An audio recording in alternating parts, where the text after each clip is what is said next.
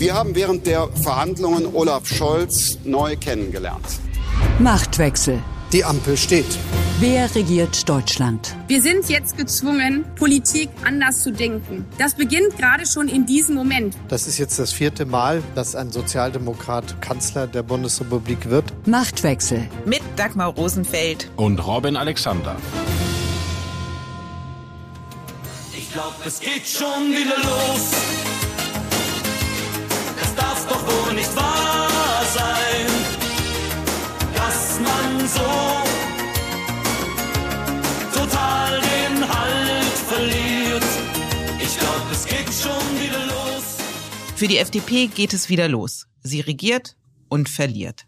Manch Liberaler fühlt sich schon an 2009 erinnert, die schwarz-gelben Jahre, an deren Ende die FDP aus dem Bundestag flog und die CDU ein über 40 Prozent Ergebnis einfuhr. Die Liberalen profitieren offenbar nicht vom Regieren. Das haben jetzt auch die Wahlen in Schleswig-Holstein und NRW gezeigt. Der SPD in NRW sollte wiederum der Kanzler Halt geben, auf Wahlplakaten und auf Wahlveranstaltungen. Doch trotz oder vielleicht wegen Olaf Scholz fuhren die Sozialdemokraten das historisch schlechteste Ergebnis bei einer Landtagswahl ein. Und wo Halt verloren wird, geht auch schon mal die Haltung mit über Bord. Und so erhoben Teile der SPD-Spitze am Wahlabend deutlicher Vorsprung der CDU hin oder her Anspruch auf die Regierungsbildung. Insgesamt lässt sich nach NRW sagen, Rückenwind für die Ampel im Bund fühlt sich anders an. Auch wenn im Windschatten des sozialliberalen Elends Grünes wächst und gedeiht. Wie das Koalieren in Berlin nun weitergehen soll, wie beschädigt der Kanzler ist und was die Grünen haben, was die FDP offenbar nicht hat. Darum geht es in dieser Folge von Machtwechsel. Außerdem sprechen Robin und ich über die weibliche Seite der CDU und die selbstzerstörerische Lust der AfD.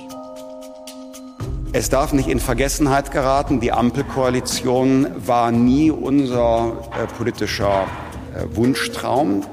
Wir regieren in der Ampel aus staatspolitischer Verantwortung.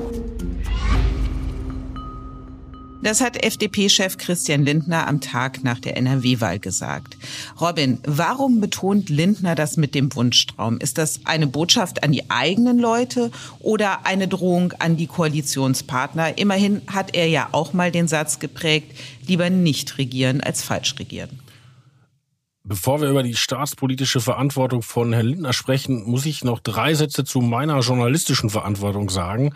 Ich habe nämlich in dieser Woche eine Menge Termine abgesagt, unter anderem eine Reise mit dem Bundeskanzler nach Den Haag, weil ich schwer erkältet bin. Und jetzt habe ich Angst, wenn die Leute den Podcast hören, dann sagen die, na toll, für seine Dagmar hat er Zeit und uns hat er abgesagt. Deshalb stelle ich fest, ich sitze zu Hause und ich huste auch die ganze Zeit. Wenn Sie das nicht hören, hat der Produzent und die Produzentin das rausgeschnitten. Also Eine kurze Botschaft noch an Olaf Scholz. Sie müssen auf Robin verzichten. Ich habe ihn hier bei mir. Wie großartig. Nein, du hast ihn nicht bei dir. Ich sitze zu Hause und wir sind bei Teams. Das verwirrt die Leute doch nicht. Naja, aber im Herzen bist du doch immer bei mir, Robin. Ja. So, und jetzt zur FDP. Genau, wir waren bei Herzen FDP, staatspolitische Verantwortung. Leg los. Ja, um es in der Sprache des Ruhrgebiets zu sagen, geht der Arsch langsam auf Grundeis, weil die merken, seit die in der Ampel regieren, verfällt die Zustimmung. Also NRW-Wahl war jetzt ein katastrophales Ergebnis, auch so ja eingestanden von denen. Schleswig-Holstein war nicht gut, äh, Saarland war auch katastrophal. Also die haben wirklich ein strukturelles Problem und suchen jetzt einen Plan, wie sie damit umgehen können. Was ist denn das strukturelle Problem? Also man sagt oder man kann beobachten, mehr Schulden, mehr Subventionen, also die Finanzpolitik, die die FDP gerade federführend mit Christian Lindner als Finanzminister macht, das ist natürlich konträr zu all dem, was liberale Programmatik ausmacht. Andererseits, bei den Grünen ist es ja nicht anders. Die verstoßen ja auch gegen all das, was sie mal definiert hat. Also ich denke nur an die Lieferung schwerer Waffen. Dann geht es darum, Energiepartnerschaften mit den Vereinigten Arabischen Emiraten zu schließen.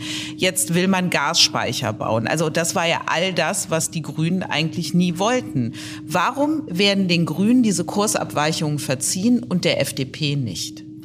Ich glaube, dass das gar nicht grüne Kursabweichungen sind. Jedenfalls nicht in der Radikalität, wie du das jetzt geschildert hast. Als die Zeitenwende kam und der Beschluss, Deutschland unterstützt die Ukraine jetzt auch mit Waffen, haben die Grünen so eine interne Umfrage bei der Basis gemacht. Also nicht eine demoskopische, sondern sie haben sich einfach offensiv umgehört. Und die Basis hat sich nur über eines beklagt. Warum liefern wir nicht noch mehr?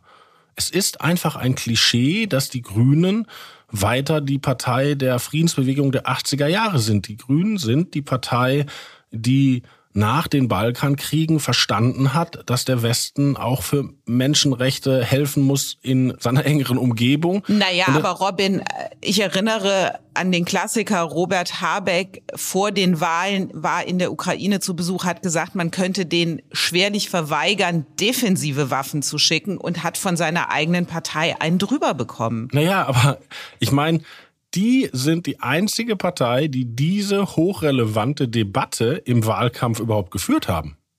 Also es wäre natürlich klüger gewesen, wenn Habeck sich durchgesetzt hätte, aber sie haben immerhin die Debatte geführt. Und zum Thema Abhängigkeit in, in Sachen Gas waren die Grünen mit ihrer Kritik an Nord Stream 2, da hat ihnen die Geschichte einfach recht gegeben. Also es gibt dieses Bild, dass die Grünen noch diese Friedensbewegung der 80er Jahre Partei wären. Die sind sie schon lange nicht mehr. Das hat auch damit zu tun, dass die ja in der Zeit von Habeck Baerbock als Vorsitzende 20.000 neue Mitglieder bekommen haben. Leute, die sich bei den Grünen zum ersten Mal angemeldet haben und Leute, die sich irgendwo neu anmelden, machen ja auch erstmal mit. Also bis man zur Karteileiche wird, dauert es ja immer ein bisschen. Deshalb die Diskussionen der Grünen vor Ort sind gerade nicht über die Bestürzung des Regierungshandelns geprägt. Es gibt natürlich Dinge, zum Beispiel bei den Grünen würde man immer sagen, warum sind wir in der Bundesregierung und haben immer noch kein Tempolimit eingeführt? Aber dann sagen die Grünen, tja, das ist die böse FDP. Also das Hadern der Basis mit den Protagonisten in der Regierung ist im Moment kein grünes Phänomen, sondern tatsächlich ein liberales. Und hat das Nicht-Hadern bei den Grünen auch damit zu tun, dass Baerbock und Habeck erklären, was sie da tun und auch zeigen, dass das mit Zweifeln verbunden ist? Also die nehmen den Wähler oder das Publikum bei den Entscheidungen mit. Du kannst es nachvollziehen. Und wenn du dir die FDP anguckst, also höhere Schulden, Geld wird umgeschichtet in Investitionsfonds. Und gleichzeitig wird gesagt, aber 2023 halten wir auf jeden Fall die Schuldenbremse ein. Und wenn du dann fragst, wie soll das denn gehen, dann sagt man, ja, man wächst da aus den Schulden schon raus. Das war immer so.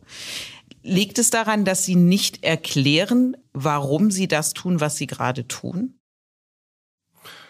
Im Moment gibt es im Journalismus so eine Mode, die Kommunikation zu überschätzen und bei aller großen Verehrung glaube ich, dass du auch gerade in diese Falle tappst. Weil natürlich kann der Habeck super erklären, aber auch Christian Lindner ist ja nicht auf den Mund gefallen. Das ist auch jemand, der sein Wort machen kann und der macht auch sein Wort und der kommuniziert auch geplant. Ich glaube, das Problem liegt wirklich in der Substanz, weil das Argument, Corona plus Krieg ist eine besondere Situation, in der man Geld ausgeben muss. Sondervermögen Bundeswehr ist jetzt auch etwas Besonderes, wo man Geld ausgeben muss. Trotzdem halten wir irgendwann an der Schuldenbremse wieder fest und machen dafür einen Plan. Das ist ja kein falsches Argument. Das Problem ist nur, dass eine Menge Leute glauben, die Ampel wird dafür die politische Kraft nicht aufbringen. Und diese Skepsis ist ja berechtigt. Weil? Na schau mal, die Sozialdemokraten haben aus den Wahlniederlagen, die sie jetzt hatten, den Schluss gezogen, wir haben zu viel über Waffen, wir haben zu viel über Ukraine geredet, wir haben zu wenig über unser Entlastungspaket geredet.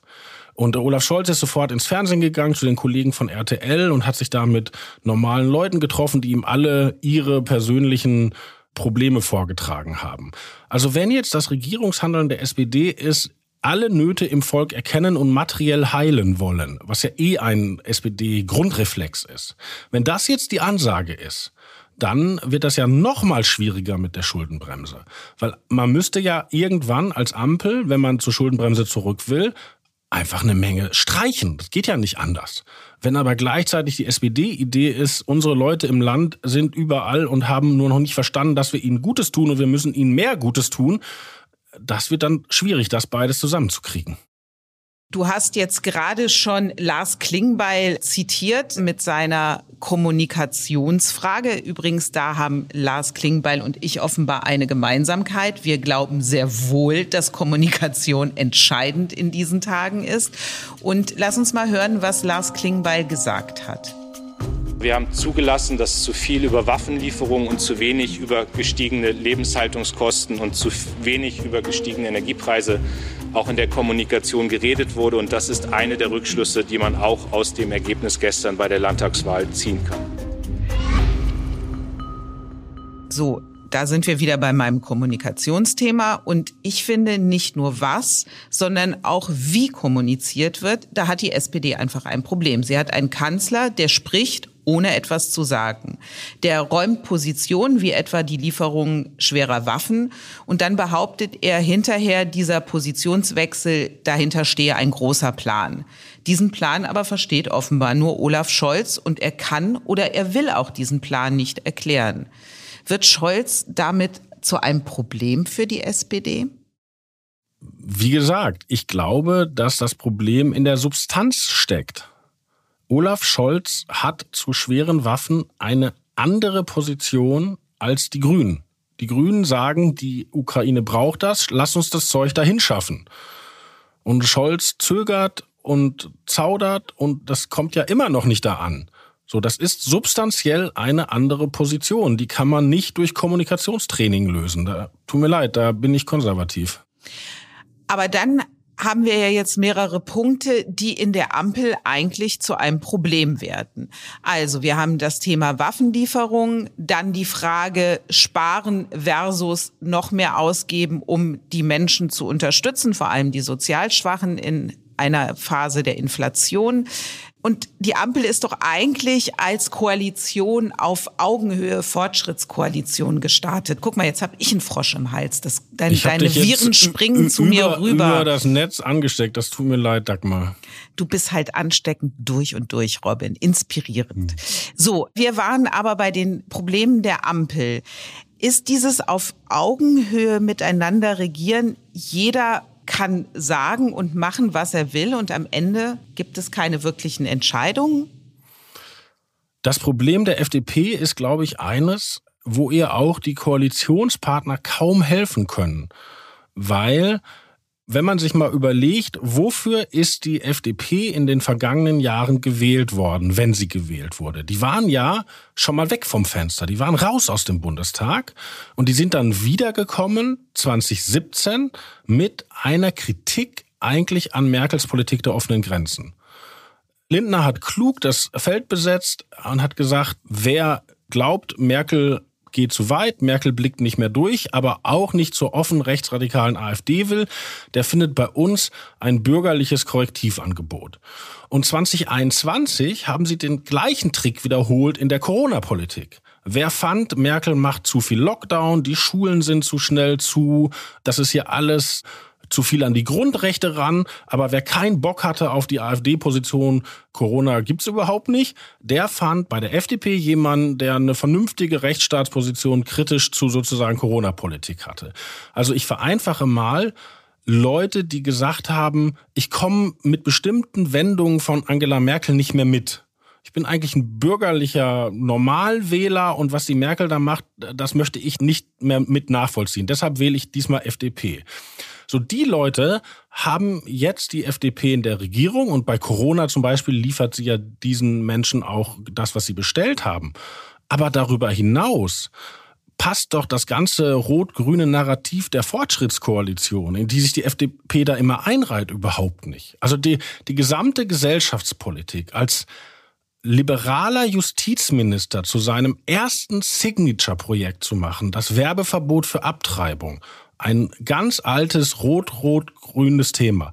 Dann der ganze Komplex Drogenlegalisierung, der ganze Komplex Wahlrecht ab 16, jetzt Sterbehilfe, neues Familienbild. Da, da kann man alles dafür sein, auch als, als äh, sozusagen vom Bürgerrechtsflügel der FDP. Aber das ist doch nicht die Klientel, die bei Merkel die Bundesrepublik nicht mehr wiedererkannt hat. Das sind andere. Und diese Leute, ich sage mal, alt-bundesrepublikanische Bürgerliche haben natürlich jetzt mit der CDU und Merz ein Angebot, was nicht mehr Merkel ist. Und ich glaube, da hat die FDP auch jenseits der wichtigen und schon angesprochenen Finanzthematik einfach keine Themen mehr, mit denen sie die Leute anspielen kann, die sie in den letzten beiden Bundestagswahlen über die 5% gehoben haben. Nochmal auf die Ampel und dann diese Konstellation zurück, dieses Dreierbündnis, von dem ja, als man in Verhandlungen ging, schon die politischen Beobachter sich gefragt haben, wie soll das denn zusammengehen? Also wo ist das Gemeinsame, was dieses Dreierbündnis eint? Und wir haben uns dann alle ein bisschen von schönen Selfie-Bildern und guter Stimmung und gemeinsamen Auftritten blenden Stimmt lassen. doch gar nicht. Wir beide haben doch immer schon geunkt, Dagmar. Ach, Wir waren doch nicht betrunken. Jetzt lass uns mal ein bisschen selbstkritisch sein, Robin. Also alle Ja, hatten das Gefühl. vielleicht. Na gut, also ich bin jetzt selbstkritisch und sage, ich gehörte auch zu denen, die das Gefühl hatten, da beginnt wirklich was Neues und dieser berühmte andere Politikstil.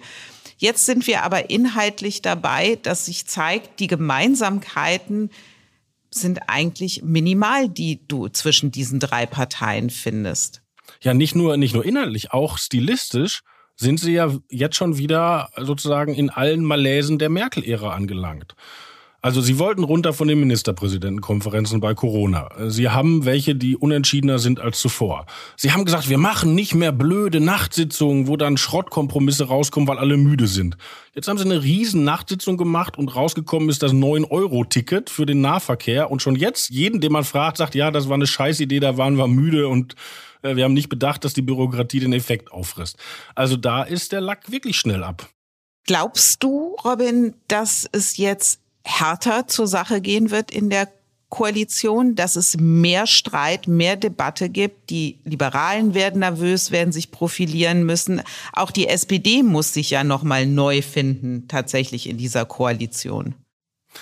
Ich glaube, es gibt einen Vorteil, den die noch ausspielen können. Der ist, dass sowohl Olaf Scholz als auch Christian Lindner ein gutes Verständnis von ihren unterschiedlichen Rollen haben. Also die haben beide verstanden, dass sie unterschiedliche Wählergruppen anspielen und die haben auch beide verstanden, dass die einen Punkt machen müssen, jeweils dem anderen auch geben müssen. Das ist, glaube ich, ihr, ihr großer Vorteil.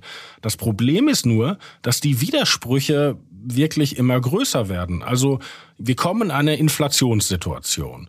Und die SPD macht die Wahlanalyse, es darf den Leuten nirgendwo schlechter gehen, der Staat muss das überall kompensieren wie soll das gehen? Also eigentlich müsste man jetzt als Regierung den Gewerkschaften sagen, bitte übt Lohnzurückhaltung, damit ihr nicht die zweite Runde Inflation auslöst und das Ding dann in eine Teufelsspirale umwandelt.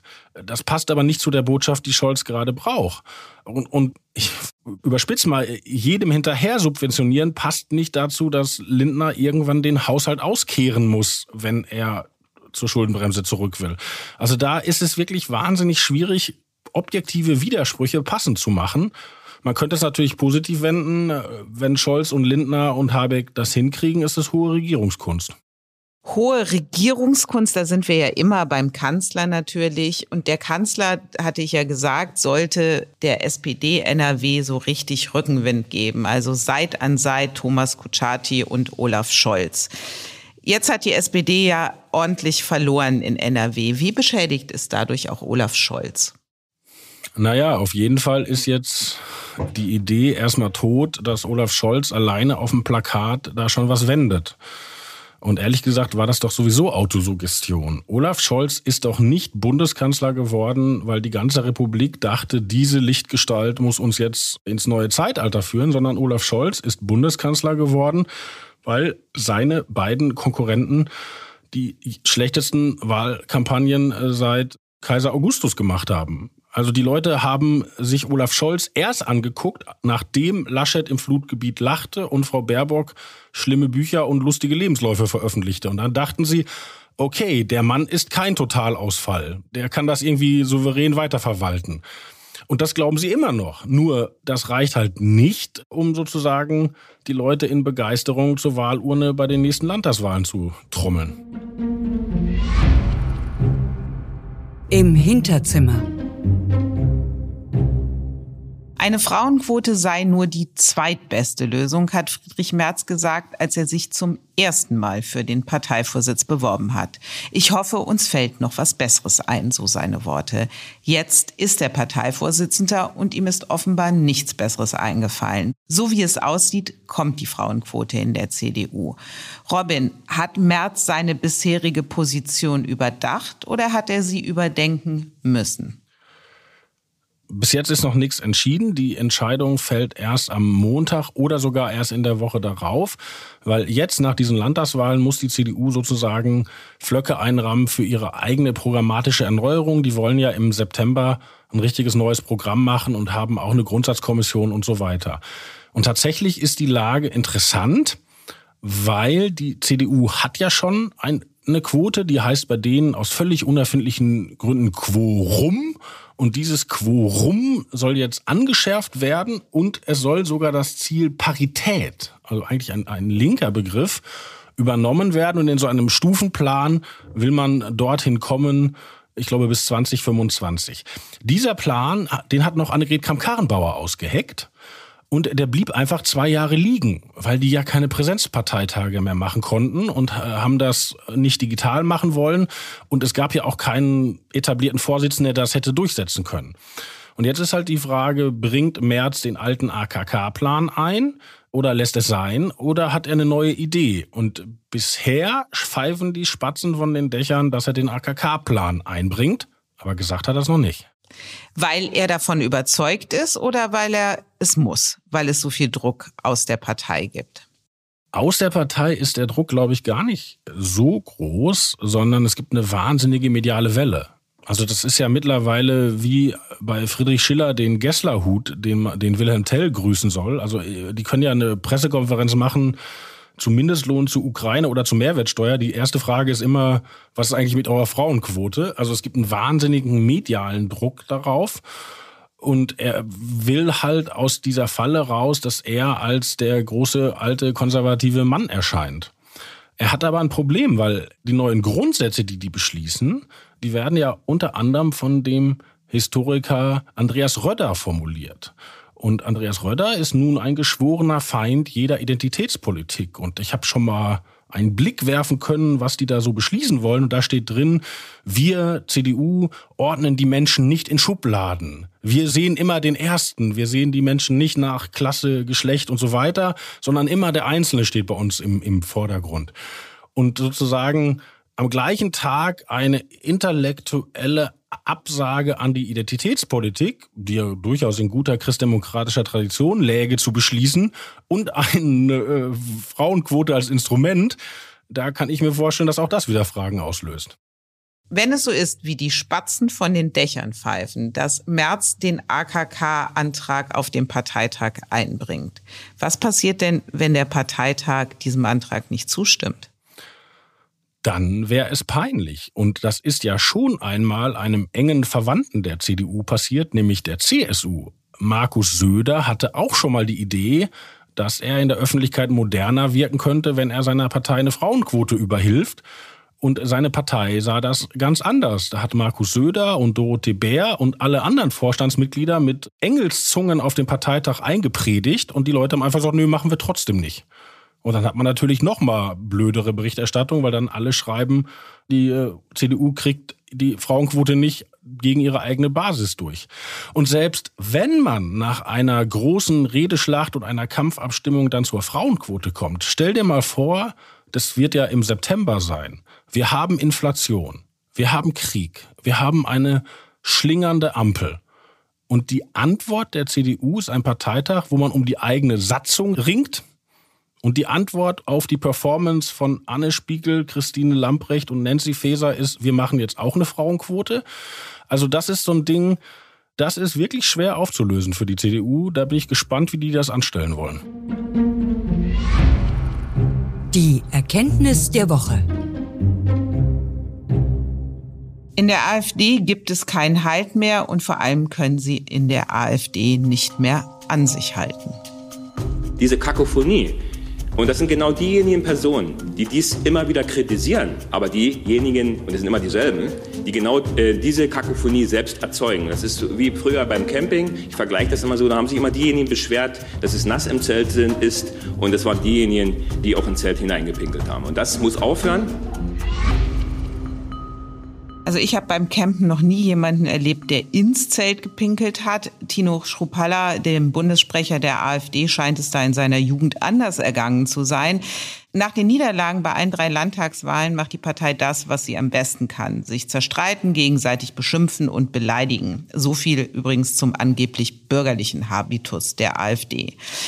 Gemäßigtere Teile der AfD wollen Schrupalla, den Bundessprecher, nun loswerden. Zugleich aber liebäugelt Björn Höcke mit einer Kandidatur für die Parteispitze Robin.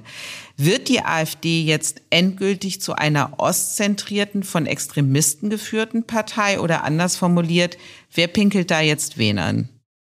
Das Interessante ist, dass sie ja eigentlich in der öffentlichen Wahrnehmung sowohl den Stempel Osten als auch Extremismus schon haben also die meisten Leute kennen ja gar nicht mehr diese vermeintlich bürgerlichen Protagonisten, die da noch um Mehrheiten ringen.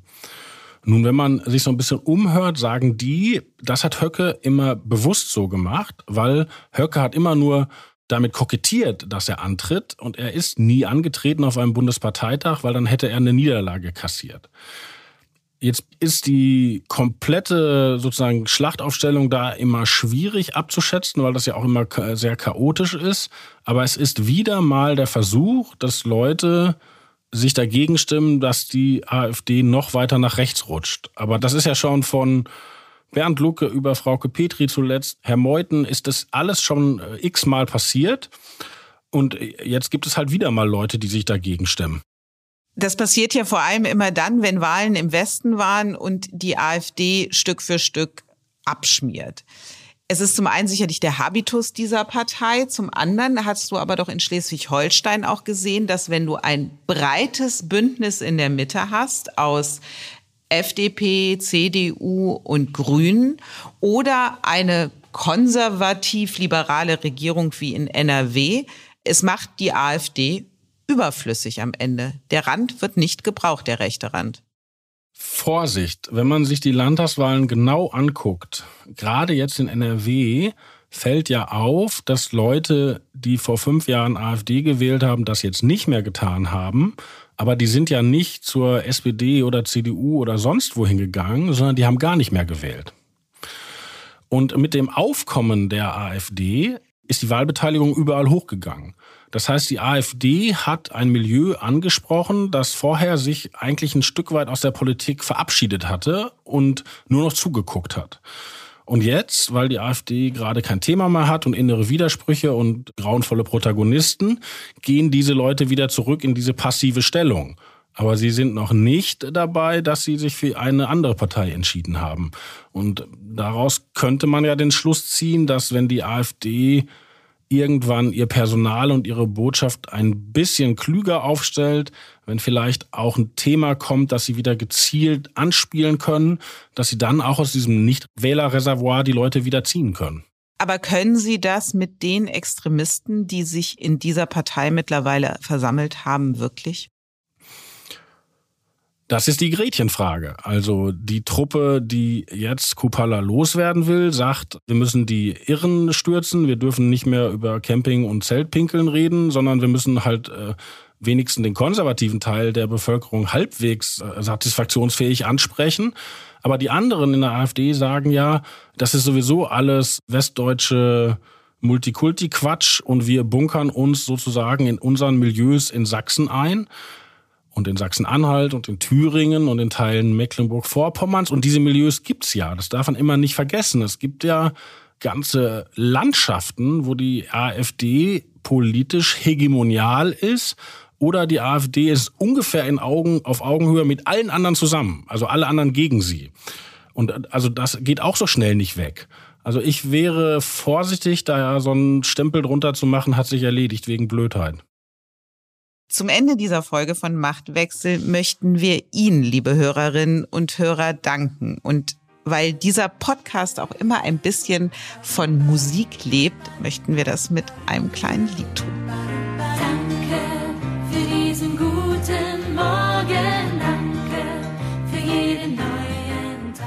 Und vor allem danke für Ihr Voting beim Deutschen Podcastpreis. Das hat uns in die Endrunde beim Publikumspreis in der Kategorie Nachrichten und Politik getragen. Auch ich bedanke mich, dass Sie regelmäßig einschalten und für uns gestimmt haben, obwohl wir vom Schlager jetzt beim Sakropop angekommen sind. Schlimmer geht immer. Schalten Sie auch nächste Woche wieder ein. Auf Wiederhören.